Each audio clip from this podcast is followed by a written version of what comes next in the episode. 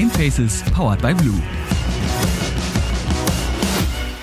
Und damit herzlich willkommen zu Folge 26 von Gamefaces Powered by Blue, eurem hoffentlich mittlerweile neuen Lieblingspodcast zum Thema Gaming und allem, was irgendwie dazugehört.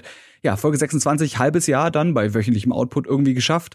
Vielleicht muss ich mich auch gar nicht mehr vorstellen, sondern kann direkt rübergehen zu unserem Gast. Matthias Steinwachs heißt er, Jahrgang 1960 ist er, hat eine ganze Menge studiert oder zumindest angefangen, Publizistik, Musikwissenschaft, Sport und Musik auf Lehramt, war als freier Autor und Reporter beim ARD und man kennt ihn eventuell auch als den Gamecheck-Guru, denn nicht nur den Podcast betreibt er da, sondern auch für den, ja, für den MDR Sputnik hat er da schon seit Jahren Games getestet und wie das so lief über die Jahre, darüber quatsch ich logischerweise mit ihm am besten. Und damit, äh, hallo, Matthias.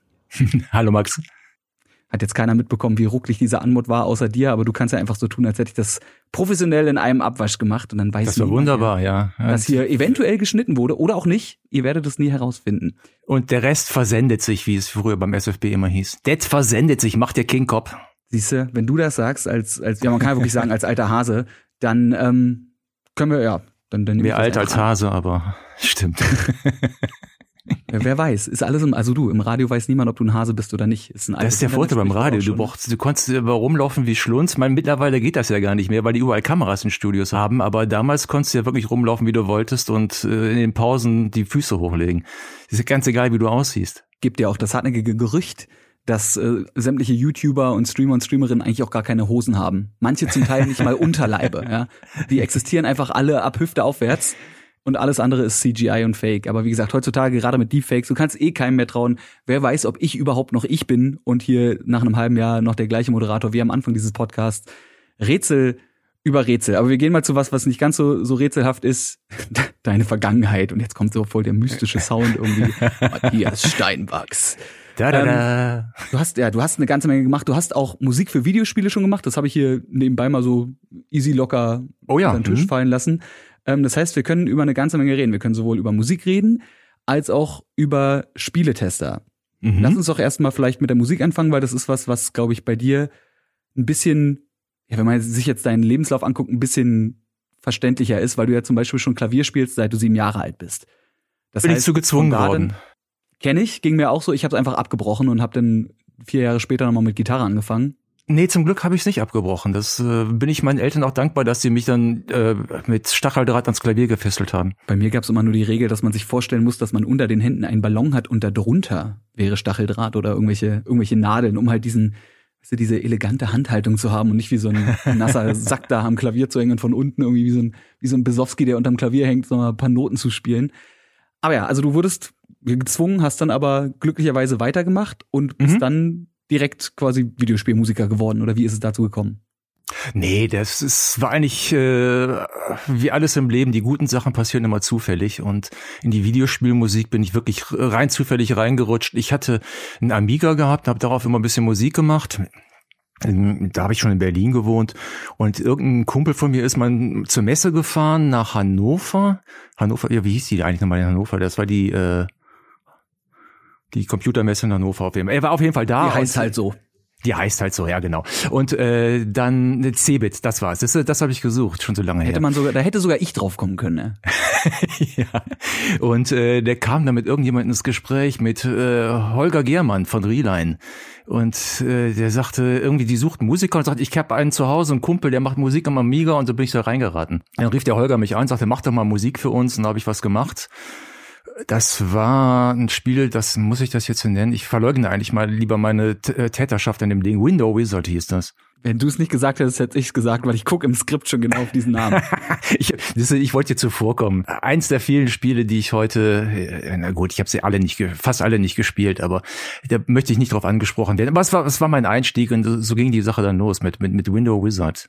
1990 war das, glaube ich, ja. Jetzt hast du gesagt, du hast die Spiele nicht gespielt, aber du spielst ja lustigerweise trotzdem eine ganze Menge anderer Spiele, weil äh, wie ich dich auch damals über meinen über meinen Vater kennengelernt habe, war so, ja, das ist der Matthias, der Matthias Steinwachs, das ist der Gamecheck Guru, ja, der der spielt alles, der kann alles irgendwie und äh, macht halt auch unter anderem, wie gesagt, für den MDR Sputnik hast du ja Games getestet. Wie bist Ja. du denn da hingekommen? Wie kommt man denn dazu, Spieletester zu werden? Auch Zufall.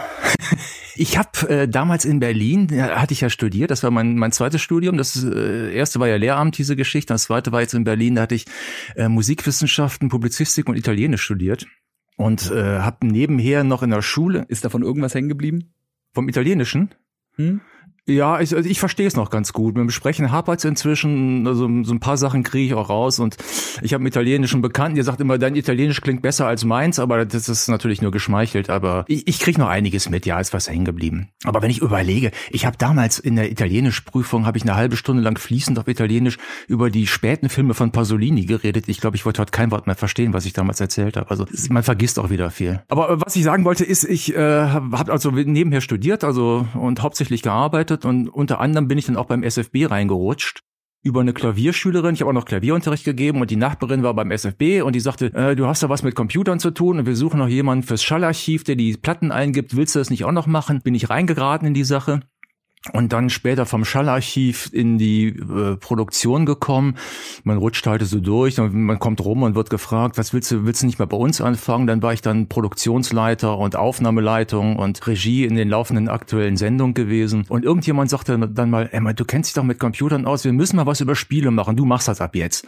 Ich hatte vorher noch nie einen Beitrag gemacht ich, wusste gar nicht, wie das ging und dann hieß es einfach, du machst das jetzt einfach mal. Und dann habe ich jede Woche für den SFB erstmal die, meine Beiträge gemacht.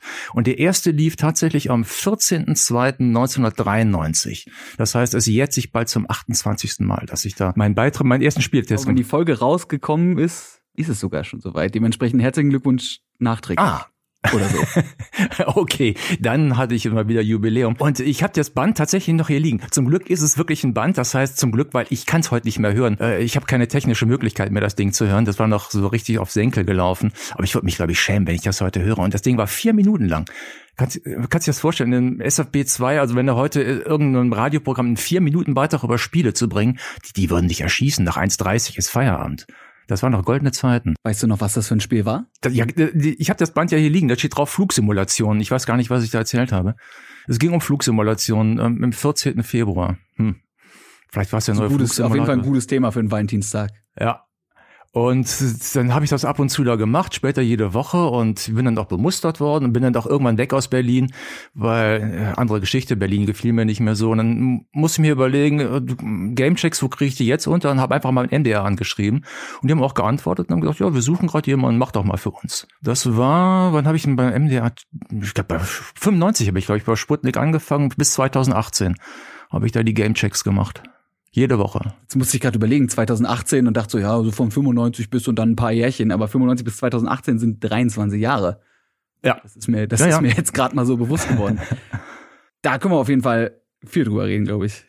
Ich habe ja nicht nur für Sputnik dann äh, die Gamejacks gemacht. Es, es äh, hat Zeiten gegeben, da habe ich für vier Sender gleichzeitig die Dinger gemacht. Das war auch eine Zeit, da waren Spiele noch gar nicht so so angesagt. Ne? Das war wirklich eine überschaubare Gruppe von Menschen, die sich mit Spielen auskannte und gleichzeitig im Radio aktiv war. Und deswegen wurde es dann automatisch angefragt von anderen Sendern, die gesagt haben, willst du es nicht auch für uns machen? Das heißt, ich habe dann noch äh, gleichzeitig für zwischendurch für 1 Live gearbeitet hier im, im Rheinland, also WDR 1 Live, für WDR 2, WDR 5, für äh, HRXXL, was später dann HRUFM hieß, habe ich auch sieben Jahre gearbeitet. SWR, das Ding, habe ich zehn Jahre gearbeitet. Für MDR Jump habe ich 15 Jahre, glaube ich, gearbeitet. Also das, das war eine Menge Sender, eine Menge Gamechecks. Einige tausend werden es gewesen sein. Hast du dann die gleichen Spiele behandelt, aber andere andere Zusammenschnitte gemacht oder hast du zum Teil auch einfach das gleiche Zeug an die verschiedenen äh, Funkhäuser, wollte ich gerade sagen, rausgeschickt? Nee, konntest du ja auch gar nicht machen. Die hatten ja alle ganz andere Formate. Nee, die einen hatten dann wieder äh, so ein Talk-Format, dann hast du mit dem Moderator gequatscht. Die anderen brauchten das als gebauten Beitrag und so. Die hatten ganz unterschiedliche Ansprechversionen von den Hörern. Also du konntest für WDR 2 wurden die Hörer gesiezt und bei 1 Live natürlich nicht. Und das heißt, du musstest dann schon, ich habe zwar immer das oft dasselbe Spiel in der Woche gemacht, aber in vier, fünf verschiedenen Versionen. Wenn du das jetzt so lange machst, also hier 15 Jahre, da 20 Jahre beim MDR Sputnik, haben wir gerade eben rausgerechnet, ja, schlau wie wir sind, 23 Jahre, wird sich ja einiges verändert haben. Nicht nur Spiele an sich, die sich, glaube ich, in 23 Jahren ganz schön verändert haben, sondern auch natürlich die Kriterien, oder? Hast du jetzt komplett andere Kriterien, zum Beispiel, wie du ein Spiel testest, als damals? Nee, die Kriterien haben sich eigentlich gar nicht mal so geändert. Ich meine, es gibt bei jedem Sender alle fünf Jahre eine Programmreform, wo dann das Radio komplett neu erfunden wird. Und wenn du lang genug dabei bist, dann denkst du auch, Mensch, Leute, das habe ich alles schon zehnmal erlebt bei anderen Sendern. So neu ist das alles gar nicht. Aber äh, die Ansprüche sind eigentlich dieselben geblieben. Nur die Formate haben sich geändert und auch die Beitragslängen. Also am Anfang konntest du wirklich vier, fünf Minuten quatschen und heute ist es eine Minute, anderthalb. Also bei, ich mache jetzt noch für SWR 3, mache ich seit auch seit zwölf Jahren da bin ich jetzt auch noch aktiv und da habe ich so maximal 2,30.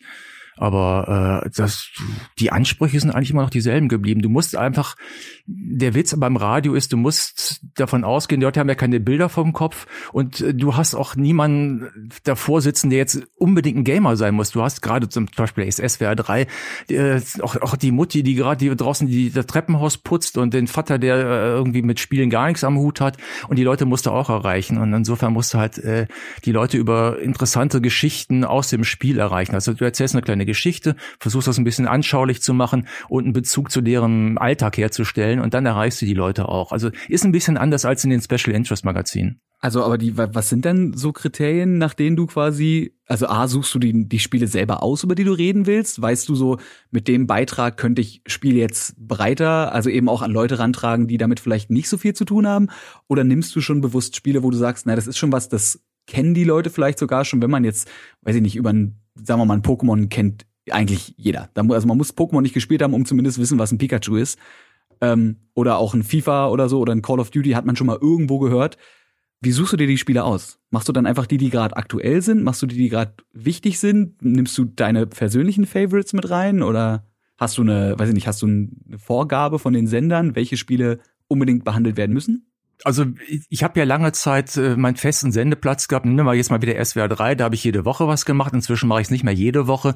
Das heißt, ich kann es ein bisschen besser aufstellen, die ganze Geschichte. Und dann nehme ich auch nur noch die großen Spiele raus. Zum Beispiel, wenn jetzt äh, Cyberpunk kommt, wo alle drüber berichten, dann nehme ich auch Cyberpunk mit auf die Sendung. Aber wir suchen auch immer äh, Spiele aus, die einen Bezug haben. Also dass ich, dass die Leute sagen, die Stimme kenne ich, da ist ein Schauspieler bei, den ich kenne, den ich schon gesehen habe. Darf jetzt nicht zu speziell sein. Und ich versuche auch immer zu vermeiden, dass die dann jetzt zu ballerlastig werden und äh, zu blutig, weil das kommt im öffentlich-rechtlichen auch nicht so gut. Ne? Das kann ich dann auch verstehen, wenn, wenn die Leute sagen, mein Kind hat zugehört und das ist nicht gut, wenn du davon gesprochen hast, dass du irgendwelchen Zombies die Köpfe weggeballert hast. Das kannst du dann auch nicht bringen. Insofern musst du auch schon immer so eine etwas seichtere Schiene fahren. Kannst dich ja notfalls äh, mit der USK absprechen und gucken, direkt aus deren Listen einfach alles nehmen, was passt.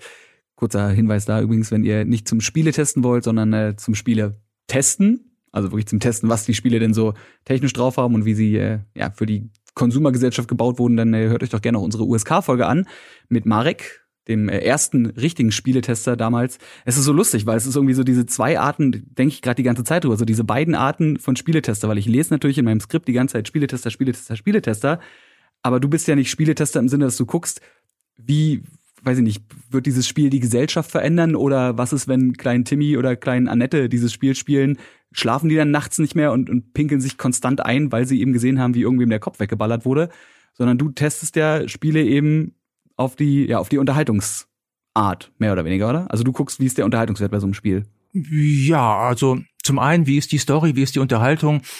Dann auch ähm, sage ich natürlich auch ein, zwei Sätze zu Grafik und Sound und so. Die, ein bisschen Technik muss auch dabei sein. Aber es kommt auch oft, äh, gerade bei spezielleren Themen, wie zum Beispiel, wir hatten mal ein Special gehabt über Spiele gegen rechts oder, so, oder sonst irgendwas, dass auch die gesellschaftliche Relevanz da äh, mit reinkommt und dass ich auch mal versuche, Spiele auszusuchen, die gerade einen Bezug zur, zur aktuellen Tagesgeschehen haben. Bei, bei der US-Wahl kannst du dann irgendwelche Politikspielchen raussuchen oder sonst irgendwas. Also das kommt auch alles alles mit da rein. Aber das ist jetzt nicht so, du kannst jetzt nicht stundenlang drüber erzählen, ja, aber im letzten Teil war das so und so und hier hast du jetzt ähm, eine höhere Auflösung und der kann jetzt plötzlich die Türen aufmachen, ohne dass du jetzt dich nochmal umdrehen musst. Interessiert keinen. Das ist alles viel zu speziell. Und du hast auch nicht so viel Zeit. Ich meine, 2,30 mit O-Tönen, da kannst du vielleicht 20 Sätze sagen, dann ist das Thema aber auch durch. Was hast du dann für O-Töne? Hast du dann andere Leute, die gespielt haben oder hast du irgendwie Entwicklerinnen? Ach nee, nee, aus dem Spiel. Ach, okay. Ich, ich spiele das Spiel ja auch und ähm, nehme dazu mir auch die Töne auf und baue die dann ein, um eine Geschichte zu bauen. Ne? Das geht natürlich mit Adventure oder sowas ganz toll. Äh, solche Sachen wie Deponia oder sowas ähnliches, wo wirklich witzige Stimmen dabei sind und, und gute Sprüche. Da kannst du auch mal n, n, so einen Gamecheck machen, der aus mit 15 O-Tönen ist, wo du zwischendurch immer nur einen Satz sagst und lässt die, die O-Töne die Geschichte erzählen darüber, was sehr unterhaltsam ist. Und da gibt's wieder andere Spiele, die dann auf Englisch sind oder so, dann baue ich mir einfach zwei, drei Töne ein, die kurz sind, dass die Leute die auch verstehen. Aber äh, ohne Töne geht's ja gar nicht. Also wird bei einem Forza dann wahrscheinlich eher schwerer, wenn du sagst, ja, das das neue Forza und dann erstmal so 20 Sekunden lang Motorengeräusche. Ja, das und alle, gar nicht. Alle schalten ab. Ja, ja, eben. Das ist die Gefahr beim Radio. Ne? Du darfst die Leute nicht verlieren. Und das ist ja auch nur noch so, beim Radio gibt's ja immer den, äh, den Aircheck, so heißt die Geschichte. Da sitzen dann die äh, Oberen zusammen und hören sich eine ganze Sendung an und auch deine Beiträge. Und wenn die merken, das ist nix und äh, da läufst du Gefahr, die Hörer zu verlieren, dann bist du sofort vom Sender runter. Insofern muss sie da schon so ein bisschen Mühe geben, da gerade am Anfang die Leute zu fesseln mit irgendwelchen tollen O-Tönen oder einem großen Einstieg oder tollen Anmoderationen, die schon mal neugierig zu machen, damit die auch dabei bleiben und die bis zum Schluss auch nicht zu, äh, zu verlieren, dass die sagen, nee, das wird mir jetzt zu langweilig, ich schalte mal um. Dann sind sie weg und kommen nicht wieder. Und dann bist du der Dumme. Wäre also da in deinem Sinne wahrscheinlich sogar wichtiger, immer einen Cold Opener zu haben. Also für die, die es nicht wissen, Cold Opener ist meistens, haben wir gar nicht beim Podcast. Wir gehen einfach davon aus, dass die Leute eh mal bis zum Ende hören und das auch hoffentlich machen. Cold Opener, du nimmst den, weiß ich nicht, spannendsten Teil des Podcasts, schneidest den an den Anfang des Podcasts oder der Folge oder des Berichts und cuttest den dann ab, wenn es richtig spannend wird, damit man eben wissen will, oh, was war denn das jetzt? Was, das, mhm. das kommt in der Folge vor und dann, gut, bei dir, die anderthalb Minuten kann man auch so, glaube ich, noch aushalten, aber je länger das Format wird, umso mehr muss man die Leute wahrscheinlich eben schon am Anfang fesseln.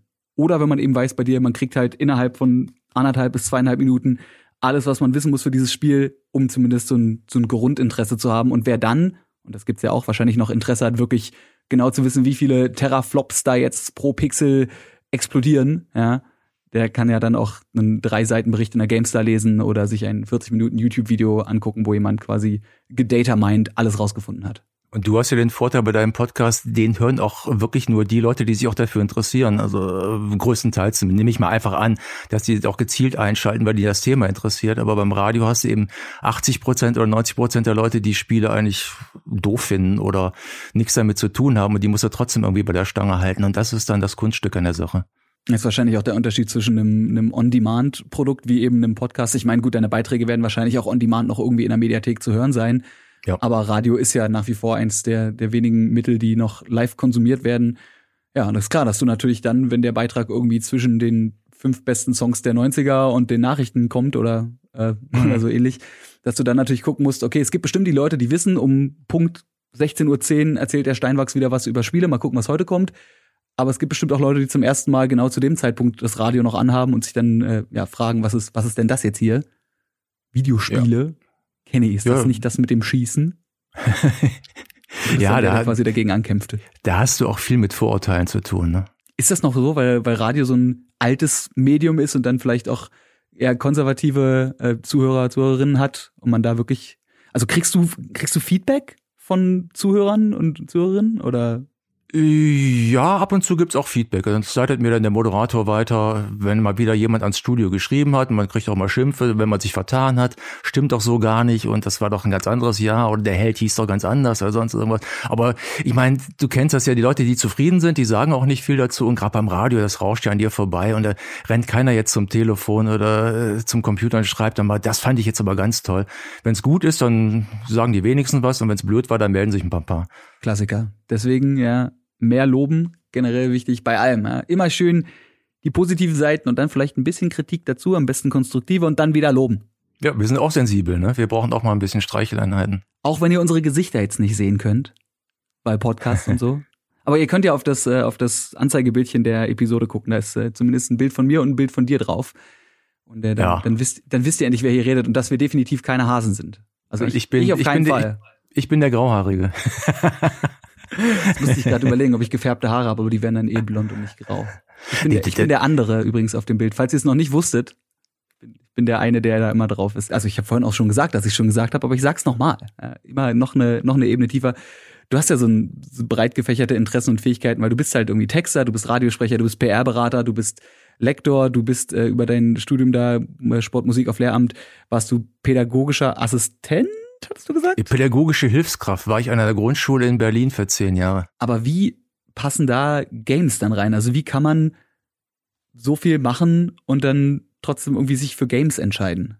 Ich habe mit Games angefangen, da war ich, glaube 18, da habe da hab ich meinen ersten Computer gekauft. Das war ein Texas Instruments TI 994A. Sagt dir wahrscheinlich gar nichts, ne? Das ist so ein Taschenrechner.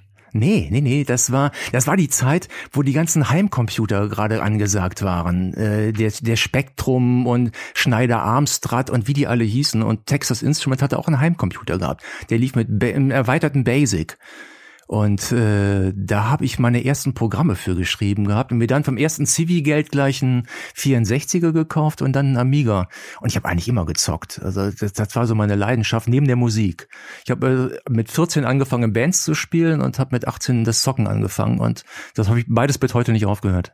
Ich, ich, fühle, ich fühle mich da angesprochen. Bei mir war es mit den Jahren ein bisschen anders. Ich glaube, ich habe ein bisschen früher angefangen mit, äh, mit Videospielen. Ist das vielleicht so ein Ding auch, dass man so, weißt du, man ist auf der einen Seite ist man so der der nicht systemkonforme Punkrocker, der in Bands spielt und auf der anderen Seite ist man dann dazu auch noch der Nerd, der ist, man nimmt einfach alles, man nimmt einfach alles mit. Das ist komplett, ja, das ist Systemkritik und äh, Rebellion in Bestform. Ja, ja äh, Rock'n'Roll und Videogames, aber trotzdem finden sich beide gegenseitig uncool und erst heutzutage kannst du beides machen und akzeptiert werden. Ja, das war vor allen Dingen, als ich früher in Bands gespielt habe und dann erzählt habe, ich mache auch noch Musik für Videospiele, dann war ich wirklich ja doof, ne? Ja, hieß es immer, wie so Videospiele, wie kannst du Musik für Videospiele machen? Wir haben bald wieder einen Gig, komm mal lieber im Proberaum. Also, Videospiele interessiert doch kein Mensch, das ist doch Kinderkram. Mittlerweile hat sich das wirklich grandios geändert. Ne? Als ich damals angefangen habe mit, mit Musik für Videospiele, wie gesagt 93, da, das war wirklich eine überschaubare Zahl von Menschen, die das gemacht hat. Und der Rest fand das eklig. Also das, das wollten die Leute mit der Zange nicht anpacken. Und inzwischen ist ja genau andersrum. Das ist das große Geld zu holen und Musik für Videospiele, das machen die großen Studios und Orchester und all sowas. Und da kommst du als kleiner Krauter gar nicht mehr gegen an. Aber damals war das wirklich so eine Goldgräberstimmung. Mach du einfach mal. Und ich hatte dann ja wirklich zum Teil äh, zehn Aufträge im Monat gehabt für, aus ganz Europa und so, weil es hat einfach keiner gemacht. Ja, außer dir halt in dem Moment. Ja, aber krass, außer, mir, krass. außer mir in dem Moment. das, das, hat sich einfach so rumgesprochen. Ne? Ja, der, der hat doch die Musik gemacht und dann riefen Leute aus, aus England an, von Psychnosis oder sonst irgendwas. Wir haben gehört, du hast die Musik zu dem Spiel gemacht, kannst du für uns eben mal was machen? Und da, da wurde so rumgereicht. Das, war, das ging ganz automatisch. Also das, das war wirklich eine klasse Zeit. Spielst du eigentlich lieber Konsole oder lieber PC? Konsole. Ist jetzt mal, ist jetzt mal gerade so ein komplett, kompletter Bruch, aber irgendwie dachte ich, das interessiert mich jetzt gerade mal. Ja, aber das ist, das ist keine, keine Glaubensfrage bei mir, sondern mein PC, den brauche ich einfach zum, zum Schreiben und für die Musik und so. Und ich will den nicht mit dauernd mit irgendwelchen Spielen vollknallen. Weil du kennst ja selber, wenn du es ein halbes Jahr gemacht hast, und ich habe also in meiner Blütezeit als, als Spieletester, wo ich für vier, fünf Sender gleichzeitig gearbeitet habe, im Jahr, ich schätze mal, sechs bis achttausend Spiele gekriegt oder sowas. Ne? Zum Testen. Äh, ja, so, so 5.000, 6.000 waren das schon. Hast du die auch alle durchtesten können? Oder nein, wie hast du das gemacht? Die, die du gewürfelt und äh, Ich bin einfach Steine bemustert worden. Die, die, die, äh, die Publisher haben mir einfach die Spiele geschickt hinterher, ohne dass ich die bestellt hatte. Da kamen im Monat dann 100, 200, 300 Spiele oder so und die standen dann da. Und da habe ich vielleicht zehn von gespielt und der Rest äh, wurde dann eingeschweißt im Keller äh, verstaut. Ich habe dann viele verschenkt und so. Und ich hatte mal Besuch aus den USA wegen der Musikgeschichte. Das waren zwei Leute, Leute, die ein äh, Musikprogramm bei mir vorgestellt hatten. Ich mache ja auch, äh, ich teste ja auch viel für, für so Studiokram, so Studio-Hardware und Software. Und da kamen wir irgendwie auch auf Spiele zu sprechen. Und er, einer sagte mir, er sucht ein ganz spezielles Spiel aus den 90er Jahren. Sag ich, ja komm, ja gucken wir mal. Vielleicht habe ich es im Keller. Und die beiden kamen runter, blieben stehen, guckten fünf Sekunden. Dann sagte der eine nur, This must be paradise. Also die waren da wirklich völlig von Socken, als sie da die zigtausende von Spielen, so ich sag, Leute, bedient euch, nehmt sie alle mit. Aber äh, das hat sie, inzwischen ist mein Keller leer. Also ich habe ein paar hundert aufgehoben, der Rest ist weg. Ich wollte gerade sagen, wir können ja mal irgendwann einen Direktvergleich machen zwischen äh, Marek von der USK und dir, also das größere, wer das größere Archiv hat. Aber da hättest du wahrscheinlich mithalten können. Ja, hätte, hätte ich wahrscheinlich mithalten können, aber ich habe letztes oder vorletztes Jahr war es, glaube ich, einem Kollegen noch gesagt, hier komm, ich habe meine letzten 5000 PC-Spiele noch im Keller. Entweder ich schmeiß die weg oder du holst du dir ab. Und dann kam er vorbei, ist lustigerweise mit Beifahrerin, mit dem Golf und in der Vorstellung, er könnte die alle reinkriegen. Die waren noch nicht mal, die waren nur noch in CD-Hüllen. Am Ende fuhr die Beifahrer mit der Bahn nach Hause und der Golf war bis unter das Dach vollgepackt, selbst auf dem Beifahrersitz mit CD-Hüllen. Und seitdem ist bei mir sehr überschaubar, was ich noch habe. Die Frage, was der jetzt damit macht. Aber gut. Ich weiß es nicht. Aber ich hätte sonst weggeschmissen. Spielemuseum offen. Ja gut, also ich meine, er ist ein Sammler gewesen und äh, er hat sich drüber gefreut über den ganzen alten Kram. Da waren zum Teil noch Spiele wirklich aus den frühen 90ern dabei, die ganzen LucasArts Sachen und so. Ich habe ein paar aufgehoben für mich, aber ich wollte gerade sagen, und die hast du nicht behalten? Also die das wäre ja was, wo ich sage, das das kann man noch so einfach aus Kultstatus behalten. Hast du ein System gehabt, nachdem du sagst, ich behalte jetzt, oder hast du einfach aus jedem Stapel irgendwie zehn gegriffen und den Rest weg und dann wieder die nächsten zehn? nee, ich habe da schon geguckt, dass die, die Klassiker habe ich behalten, aber ähm, der Rest ist alles weg. Aber ich habe auch deswegen, ähm, ich hatte ja auch nie jetzt einen PC, auf dem ich richtig spielen konnte. Also anfangs ja, später nicht mehr. Deswegen habe ich, wenn es geht, immer die Konsolenversion getestet. Ich habe ab und zu mal ein PC-Spiel laufen gehabt, aber auf meinem jetzigen äh, PC ist nur noch der Flugsimulator drauf, ansonsten gar keine Spiele. Du meinst der von äh, damals Valentinstag 1900 was war das? 93? 95? 93. Nee, nee, der aktuelle, der ist drauf. Ach so, na, der ist ja nicht so groß. Wie viel Gigabyte hat der? 300? Nee, warte mal, waren es nee, Terabyte mehr. schon? Drei, äh, ich, du, ich weiß es gar nicht. Einige, einige hundert Gigabyte oder so. Aber, äh, also Festplatten habe ich hier genug dran hängen, weil ich äh, kennst das ja, wenn du viel mit Sounds machst und so, dann brauchst du Platz ohne Ende.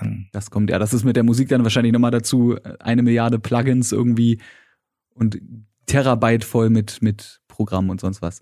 Ja, ja, das, ähm, ist, das ist wieder der Vorteil, dass ich, dass ich auch halt für Amazona.de schreibe. Ich weiß nicht, ob du die Plattform kennst. Größte Studio- und Musik Musikerplattform in Deutschland oder Europa sogar, glaube ich, äh, was Testen angeht. Und für die teste ich jede Woche Software und Hardware und hat dann auch den Vorteil, dass ich viele Sachen kostenlos kriege. Auch Plugins und die Digital Audio Workstations und so weiter. Also wirklich Programme, die richtig sonst was kosten würden.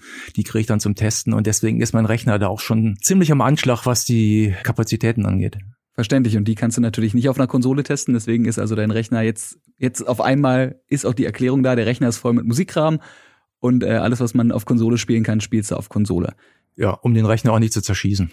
Verständlich. Hast du dich ähm, selber verändert, so im Laufe der Zeit, was so deine Vorlieben für Spiele angeht? Also kannst du sagen, so irgendwie damals 93 fand ich Simulation total toll und Sachen mit Sport und jetzt 2018 finde ich 2D Text-Adventure viel geiler oder äh, ich habe tatsächlich mal Text-Adventure ganz toll gefunden. Schon allein aus der Tatsache, dass es damals gar nichts anderes gab als Text-Adventure, als ich angefangen habe. Auf meinem TI 994a, da gab es ein Modul, da war ein Adventure drauf, nur mit Text, weil Grafik gab es da noch gar nicht. Ja, der Opa erzählt wieder vom Krieg, ich weiß. Also ich habe ich hab auch Amiga, den Amiga 500 von meinem äh, Vater zu Hause gehabt. Das war, das war spaßig, wobei der hat ja schon Grafik. Also. Ja, weil du sagtest ja vorhin auch, du, du hättest im, äh, mit dem Spiel ein bisschen eher angefangen, aber ich konnte ja gar nicht eher anfangen, weil vorher gab's nichts. Auch wieder an, ein Spielen, ne? Also das, wann ging das los? Mit Mitte der Anfang der 80er, ne? War das, glaube ich, Ende der 70er, war, waren so die war so die große Heimcomputerzeit. Da kamen so die ersten Spiele auf. Und kann man dann nicht überlegt, gerade wann der große Atari-Boom war. Äh, gibt's auf jeden Fall eine großartige Doku auf Netflix zu, die heißt Atari Game Over ja. quasi der, der Boom und dann, äh, warum E.T. schuld daran ist, dass äh, Videospiele dann auf einmal total müllig waren. Ja. Ja, der Atari habe ich auch noch hier stehen, die Konsole. Ich, ich, ich schmeiß ja nichts weg. Jetzt, wo du sagst, ne, die Forschung, da habe ich gar nicht dran gedacht, dass du ja gar nicht vor einem bestimmten Alter damit anfangen konntest, einfach weil es nicht existiert hat. Ich dachte ja. so, ah, voll cool, weißt du, ich habe irgendwie mit mit mit sieben oder sowas habe ich schon, ich glaube, als ich sieben war, kam Ocarina of Time raus. Ich habe vorher schon gespielt. Ich hatte ja schon super, ich hatte sogar ein NES, glaube ich. Ja, ja, das, das könnte ging. hinkommen. So, und bei dir, das, das habe ich gerade komplett irgendwie geistig, das geht ja gar nicht, das war gar nicht da. Nee. Also, was musst du dir mal vorstellen? Das ist so wie Leute, die heutzutage aufwachsen und sagen so wie, du hattest kein Google, als du auf dem Gymnasium, also ich schon, aber du nicht, also auf der Oberschule warst. Du hattest, glaube ich, nicht mal Internet, als du auf der Oberschule warst. Nee. Oder ein Computer auch nicht. Also, so, was? Nee, auch kein wie Computer, nee. Wie du musstest deine Vorträge selbst schreiben. Meinen ersten, meinen ersten PC habe ich, glaube ich, 87 gekauft oder so. Und da war, weiß ich noch, da war die große Frage, soll ich mir eine 10 Megabyte oder 20 Megabyte Festplatte kaufen? Weil die 20 Megabyte Festplatte, die kostete irgendwie äh, einige hundert Mark mehr damals. Megabyte, nicht Gigabyte oder so, ne? Ja, nee, nee, muss man dazu sagen, Megabyte. Das ist die Frage, ob lieber äh, noch eine Hardware-Erweiterung oder doch ein Auto. ja, der, du musst dir mal die Preise angucken, was damals äh, gerade die, äh, der, was, was gerade Speicher gekostet hat. Der, der wurde ja kilobyteweise verkauft und hat richtig Geld gekostet. Bist du noch zum, wie, wie so ein Fleischer, du bist zum, zum Speicherfleischerer, zum Speichermetzger, zum, dem, der sogenannte Rammmetzger, ja, da ist man hingegangen und hat gesagt, oh, ich hätte gern 10 Kilobit da von dem roten bitte und dann schneidet der dir von so einem, von so einem RAM-Block einfach sowas ab. so alles noch modular zum Zusammenstecken. Oh, weia. Nee, da, ich bin, da bin ich froh, das nicht mitbekommen zu haben, wobei ich mir glaube ich, auch ganz interessant, so die Entwicklung natürlich mitzukriegen über Zeit, aber den Luxus zu haben, zumindest zu sagen, so ich konnte, also die ersten Spiele, an die ich mich erinnere, die waren schon bunt zum Teil, ja, und hatten, hatten richtigen Sound und nicht nur mhm. irgendwelche, irgendwelche äh, Chainsaw Synthi Sounds, die eigentlich quasi nur Noise waren. Ja, das, so waren meine ersten PC-Spiele, auch die ich, äh, für die ich Musik gemacht habe. Das war noch mit äh, Soundblaster-Karten und .rol-Dateien und so weiter und äh, Soundblaster-Gefieber und sowas. Also sehr kompliziert. Es, ist theoretisch, ne, am Anfang hatte es ja nichts mit Melodien zu tun. Das waren ja einfach nur verschieden hochgepitchte Geräusche, die irgendwie, ja, dann plötzlich daraus wurden Explosionen oder Rhythmen zumindest. Ja, aber beim äh, Amiga ja nicht anders, ne? Also was du da mit den vier Spuren machen konntest am Anfang, das war ja auch nicht so berauschend. Wie bist du da rangegangen, wenn du so ein, wenn du so einen Song geschrieben hast? Ich meine, wenn du halt selber Musiker warst und du sagst, du hast auch in Bands gespielt und hast halt eben auch Klavier gespielt, hast du ja durchs Klavierspielen, denke ich mir zumindest immer, hat man ja ein ziemlich großes theoretisches Wissen. Also alle Pianisten, die ich so kenne, haben immer super viel Ahnung von, von Musiktheorie, aber die bringt dir ja dann gar nichts, wenn du das nicht umsetzen kannst. Also ich meine, du kannst ja nicht wirklich Noten schreiben oder Melodien schreiben.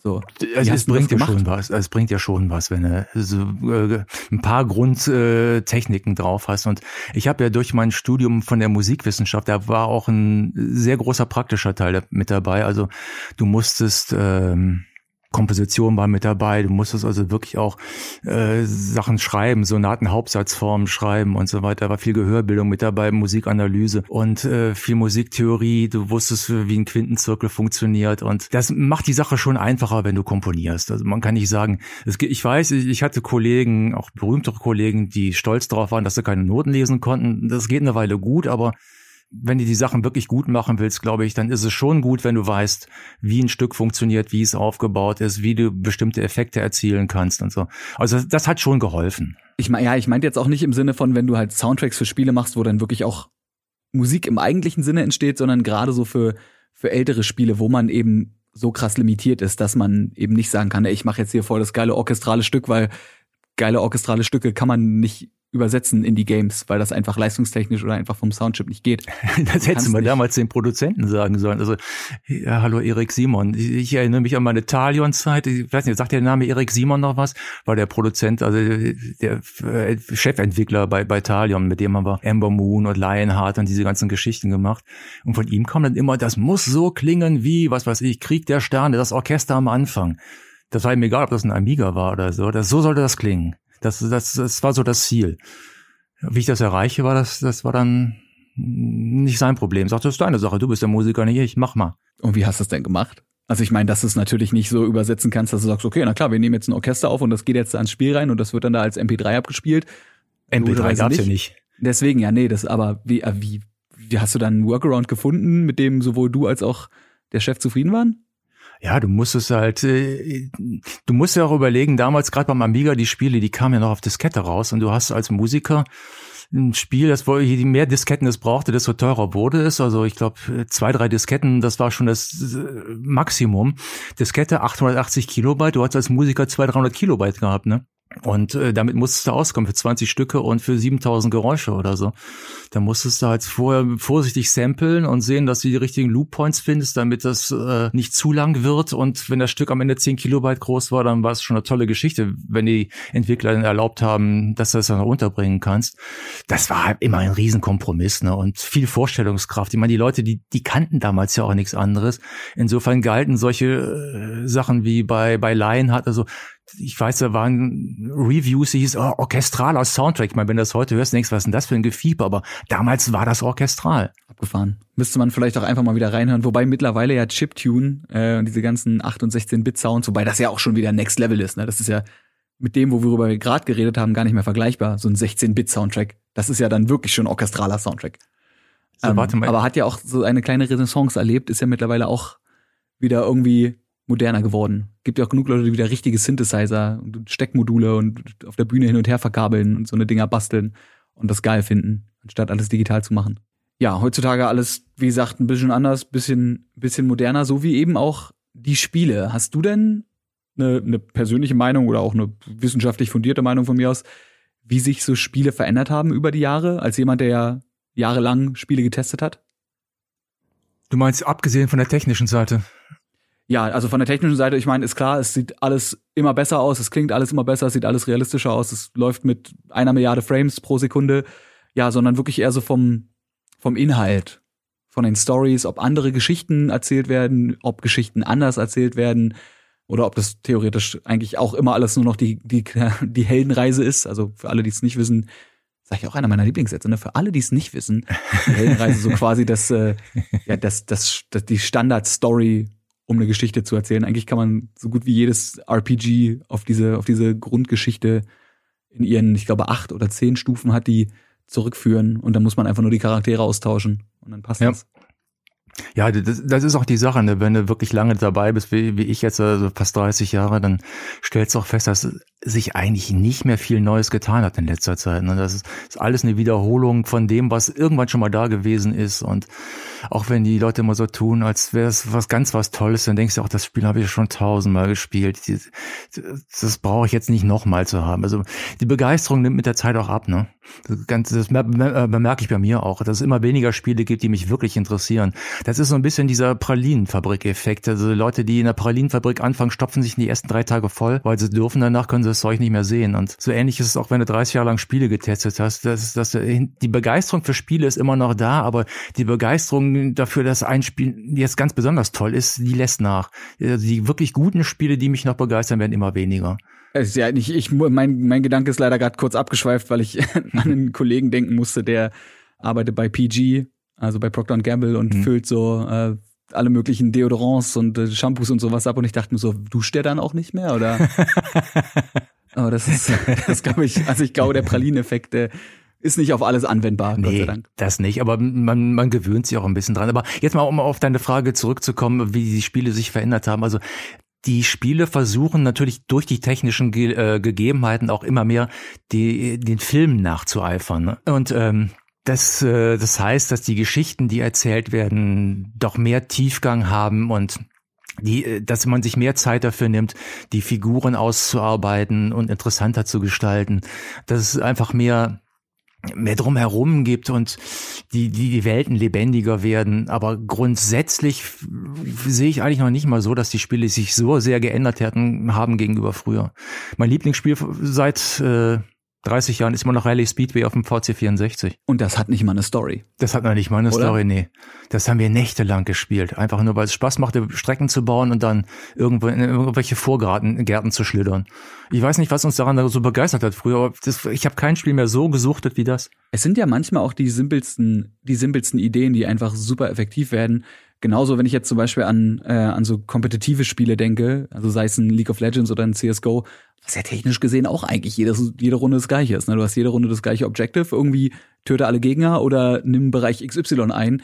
Und das Einzige, was sich verändert, sind halt gewisse Taktiken, auf die man dann agieren, äh, also wie man agiert und wie man reagiert auf das, was passiert.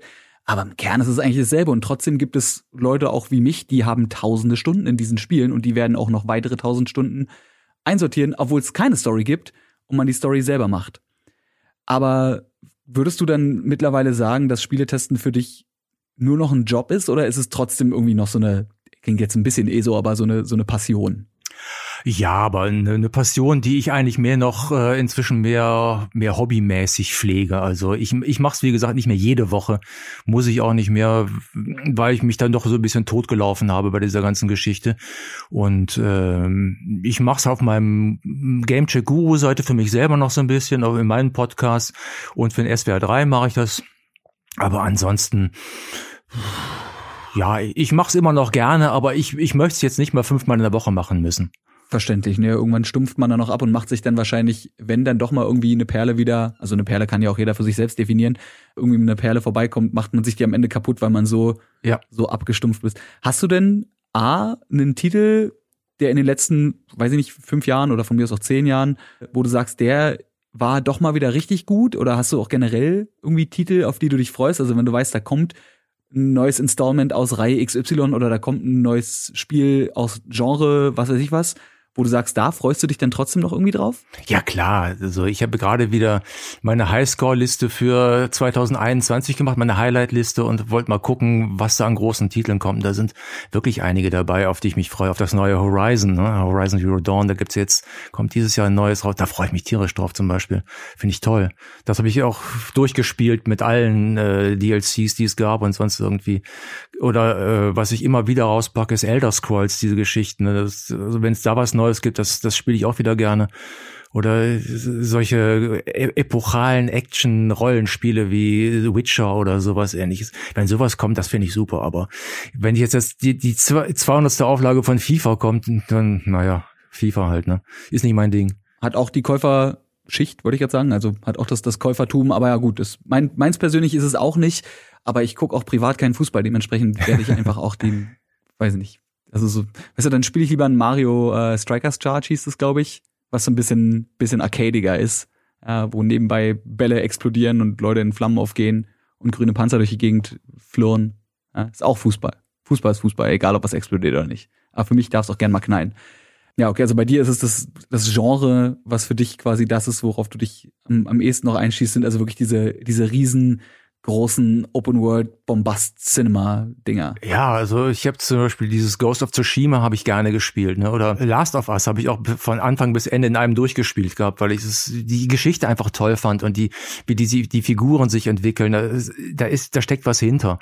Aber solche Sachen, gerade so die ähm, Sachen, die sich immer wiederholen, diese diese Ubi-Formel zum Beispiel, die die Spiele, Ach nee, also Far Cry 6 kommt dieses Jahr. Wird wahrscheinlich dasselbe sein wie Far Cry 5, 4, 3, 2 und 1. Und solche Geschichten, die, die gucke ich mir fünf Stunden an, dann denke ich mir, nee, brauche ich nicht. Reicht ja vielleicht im, im Groben auch. Ich meine, klar, die Leute, die es spielen wollen, die können sich dann auch ein von Ubisoft drei Stunden lang gemachtes Video äh, angucken, wo erklärt wird, was die einzelnen Feinheiten sind. Und das ist auch vollkommen fein, wenn die das abfeiern. Ja.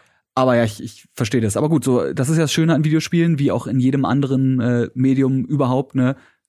jedem Tierchen sein Pläsierchen, um jetzt mal einen ja. Kollegen von mir zu zitieren.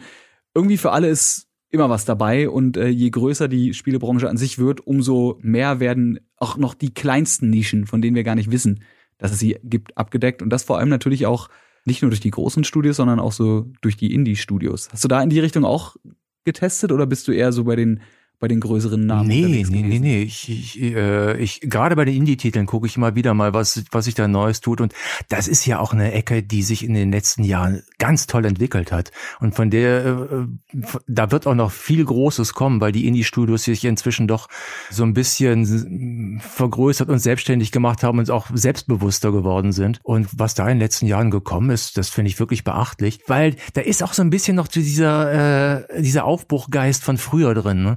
Wo die großen Studios, weil die einfach so viel Geld reinstecken, die können sich einfach nicht leisten, da irgendwie einen Flop zu produzieren, sagen die Indie-Studios, ich habe einfach eine tolle Idee und ich habe ein eine Botschaft, die ich rüberbringen will und das machen wir jetzt einfach. Und deswegen sind die oft viel interessanter, grafisch nicht so anspruchsvoll, aber inhaltlich viel interessanter als die großen Titel. Muss ja auch grafisch nicht. Also ich meine, es gibt Nö. so viele, so viele Titel, also wenn ich jetzt zum Beispiel an Hyper Light Drifter denke, ne? Mhm. Das ist grafisch, ich finde das wunderschön, aber so super anspruchsvoll ist das grafisch nicht. Oder äh, hier Hades, Hades, mhm. ich weiß gar nicht, wie es richtig ausspricht, ist jetzt auch pixelartig unterwegs, ist auch ein super Spiel. Ja, ja. Auch eine, eine total, total, wie, wie heißt denn, so ein Roguelike-Game, total einfache Spielmechanik, mit einer geilen Story nebenbei, ein paar coole Gimmicks eingebaut und fertig ist. Und dadurch, dass du ja heutzutage trotzdem irgendwie dein Spiel auch an den Mann bringen kannst, ohne direkt einen großen Publisher im Nacken zu haben, also im Nacken jetzt tatsächlich sogar vielleicht negativ gemeint, indem du einfach eine Crowdfunding-Aktion zum Beispiel startest, ne? Irgendwie so ein mhm. Kickstarter oder so ein äh,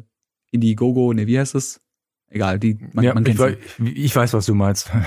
Darüber quasi auch schon äh, gucken kann, hat man denn irgendwie einen Markt, wo man das überhaupt hinbringen kann und da eine gewisse Sicherheit hat, aber gleichzeitig irgendwie trotzdem diese Freiheit hat zu sagen, okay, wir machen jetzt erstmal, wie wir wollen, ja, mhm. und wir müssen uns nicht an irgendwelche Regeln von einem Publisher oder einem großen Entwicklerstudio halten und wir müssen uns auch nicht an die Regeln halten, die uns nicht die Gesellschaft, aber so die, die Spieler- und Spielerinnen-Gesellschaft quasi aufschreibt mit dem, was sie so normalerweise kaufen.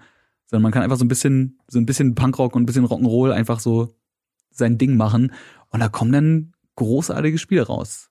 Ja, wenn ich mal überlege, die, äh, die Spiele, die ich früher äh, mit äh, noch in den Amiga-Zeiten und in, in den frühen 90er, Mitte der 90er gemacht habe, wo ich noch aktiv dran beteiligt war, wir hatten da alle Freiheiten. Das war ein, ein Team von vier, fünf Leuten und irgendjemand hat dann das Geld ran geschafft und dann wurde einfach gemacht und da hat uns keiner reingequatscht. Da hat keiner gesagt, nee, so geht das aber nicht und das kauft ja keiner und so. Das kam dann so Anfang äh, das habe ich zum ersten Mal mitgekriegt bei Ascaron, als ich für die äh, mit, mit, mit Sacred angefangen hatte und wo plötzlich 20 Marketingleute da standen und gesagt haben, nee, die Musik man aber nicht machen, das will der Kunde nicht. Und das war fürchterlich. Ne? Na, so konnte man nicht mehr richtig arbeiten. Es hat keinen Spaß mehr gemacht. Und so sind hier heute die Indie-Studios. Äh, den quatscht keiner rein, die machen ihr Ding, das finde ich fantastisch. Ich meine, es gibt ja auch schon äh, Aktionen von großen Studios, die dann vielversprechende Indie-Studios reinnehmen. Mhm da wäre für mich, also ich weiß von, von EA zum Beispiel gibt's glaube ich, so ein, so ein Tutorenprogramm, unter dem, wenn ich mich recht erinnere, A Way Out entstanden ist, was ja auch ja. eigentlich von einem Indie-Studio, von einem kleineren Studio zumindest kam. Hm. Und die dann da in dieses, ich komme leider, ich war sogar auf der, auf der EA Play damals, auf der E3, ich hab's vergessen, unter diesem EA-Banner quasi gesagt haben, yo, ihr seid ein vielversprechendes kleines Indie-Studio, wir würden euch mal unter unsere Fittiche nehmen ist, sehe ich auch so halb positiv, halb negativ, mm. weil mhm. natürlich ist zum einen geil zu sagen, oh wow, wir können unser Ding weiterhin machen, wir haben aber jetzt ein großes Studio im Rücken, die uns supporten können. Allerdings weiß man natürlich da auch nicht, wie weit redet Mr. EA da rein und sagt, jo, eure Idee ist an sich ganz niedlich, äh, funktioniert aber nicht, weil wir machen jetzt Battlefield draus. Ist jetzt halt so. Ja, und äh, oder die sagen zwischendurch, ach nee, gefällt uns doch nicht mehr und tschüss, äh, wir ziehen die Gelder wieder raus. Oder die sagen hinterher, war toll, wir übernehmen euch jetzt und äh, ihr könnt euren Laden zumachen, wir behalten den Namen und all solche Geschichten. Also gerade die großen Studios sind ja da nicht so zimperlich mit solchen Methoden. Deswegen muss man muss man gucken, wie es äh, wie es passt und äh, einfach irgendwie aufs ohne ohne einen tieferen Einblick zu haben, weil ich habe den jetzt tatsächlich einfach nicht. Da ne, muss ich an der Stelle ganz ehrlich sagen, einfach aufs Beste hoffen und positiv bleiben. Oder vielleicht hoffen, dass sich die, die kleinen Studios eben auch ohne Support von größeren Firmen, eben durch den Support der Community, der Leute, die von Anfang an backen und quasi supporten, über Wasser halten können und dann quasi so ihr Spiel rausbringen. Und dann kommt irgendwann PewDiePie und spielt's einmal und für den deutschen Markt spielt's Gronk einmal und bumm, ja, hast du der Delic quasi eigenhändig als einzelne Person gerettet und die sind mittlerweile so groß, dass die selber schon Spiele von anderen Leuten publishen. So kann es nämlich auch gehen. So kann es gehen, ja. Das ist auch die Frage, ob das Indie-Studio dann noch ein Indie-Studio ist, wenn EA die Hand drüber hält. Ne? Dann ist es eigentlich kein Indie-Studio mehr. Technisch gesehen nicht mehr. Ne? Das ist, ja, da, wie gesagt, da müsste man dann tiefere Einsichten haben, um zu wissen, was genau da jetzt die Machenschaften sind, die da so hinter den Kulissen passieren. Aber das, da kann ich jetzt persönlich nur, nur mutmaßen. Worüber ich auch nur mutmaßen kann, ist übrigens der Name, den du dir jetzt die Frage selber gegeben hast, weil der Gamecheck-Guru, wie kamst du denn eigentlich dazu? bist du, der, bist du der, der spirituelle Spieletester? Bist du der Dalai Lama des, äh, der Nintendo Dalai Lama? Ich wollte jetzt irgendeine Konsole mit D sagen, aber mir ist keiner eingefallen. Der Name ist auch gar nicht mal, äh, der ist gar nicht so alt. Der, der ist ja letztens erst aufgekommen. Der ist eigentlich da gekommen, als die Endungen im, im Web freigegeben worden sind und es gab plötzlich die Endung Guru. Da habe ich aber gesagt, okay, dann bin ich jetzt der Gamecheck-Guru. Und ich glaube, der Gerald hatte mich mal früher aus, aus Quatsch so genannt und da hatte ich den Namen noch im Hinterkopf gehabt, aber das war kein Titel, den ich irgendwann offiziell geführt hatte. Ich war einfach immer nur der, der, der, der Gamechecker. Der Gamechecker. So. Ja, ja.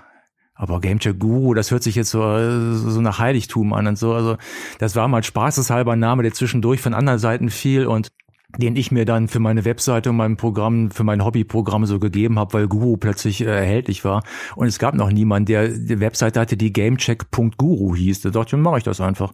Fand ich lustig. Läuft. Vielleicht ist ja, es nicht lustig. Würde ich, würde ich genau, würde ich genauso machen, einfach aus Prinzip. Also wenn es das gibt, so, warum nicht? Wenn man die Domain hat, weißt du, hat man die Domain und notfalls kannst du die, wenn sich irgendwann, wenn aus unseren Reihen ja, wenn, weiß ich nicht, wenn der Dalai Lama stirbt und das Amt nicht übergeben wird und seine Seele dann durch den Äther fließt und in irgendein Kind, was gerade in der Wiege ein Nintendo 3DS in der Hand hat, reinfließt und da dann die, die nächste große Messias der Gaming-Welt geschaffen wird, musst du die äh, Website vielleicht wieder aufgeben, aber bis dahin kann man dich auf jeden Fall noch finden unter gamecheck.guru.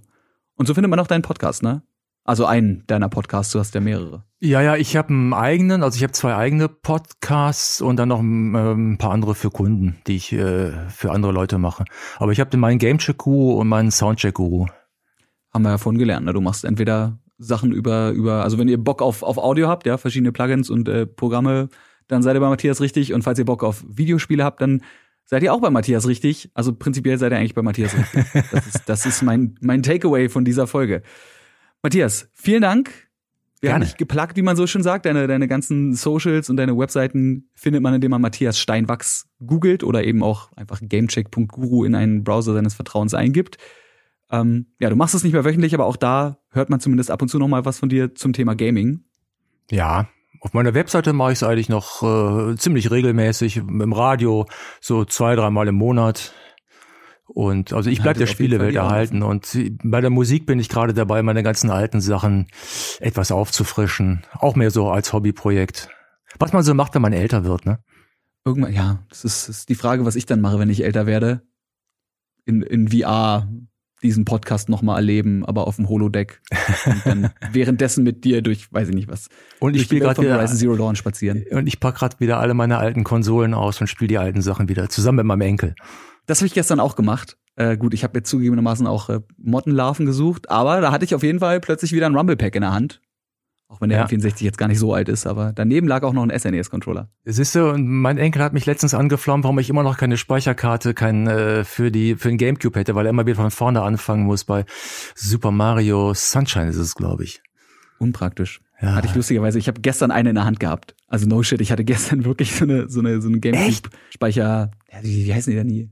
So Ich habe die, die halt gesucht, ich habe meinen einschickt. ganzen Keller umgekrempelt. Ich habe so viel Speicherkarten gefunden für PlayStation, sonst irgendwas. PlayStation 1 und äh, aber ich habe keinen mehr für den Gamecube gefunden. Und der arme Junge muss jedes Mal von vorne anfangen. Tja, dann solltest du vielleicht äh, mal zu GameStop gehen. Ich weiß gar nicht, wenn die Folge rauskommt, dann ist ja die ganze GameStop-Stonks-Nummer eh schon. Die ist ja jetzt schon durch. Aber egal. Die, die ist schon durch, ja. dachte ich, kleine popkulturelle Anspielung hier am Ende nochmal. So, jetzt, äh, bevor wir uns hier komplett verlaufen, würde ich aber an der Stelle sagen, Matthias, vielen, vielen Dank, Gerne doch. dabei warst. Wenn ihr mehr von Matthias wollt, haben wir euch gerade eben schon gesagt, im Internet, Google ist nach wie vor euer Freund, gamecheck.guru unter anderem auch.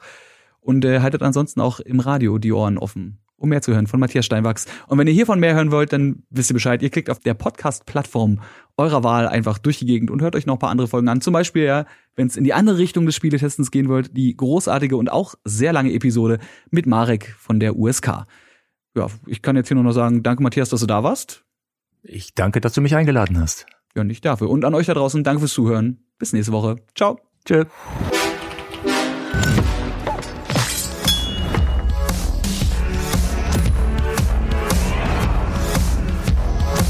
Gamefaces powered by Blue.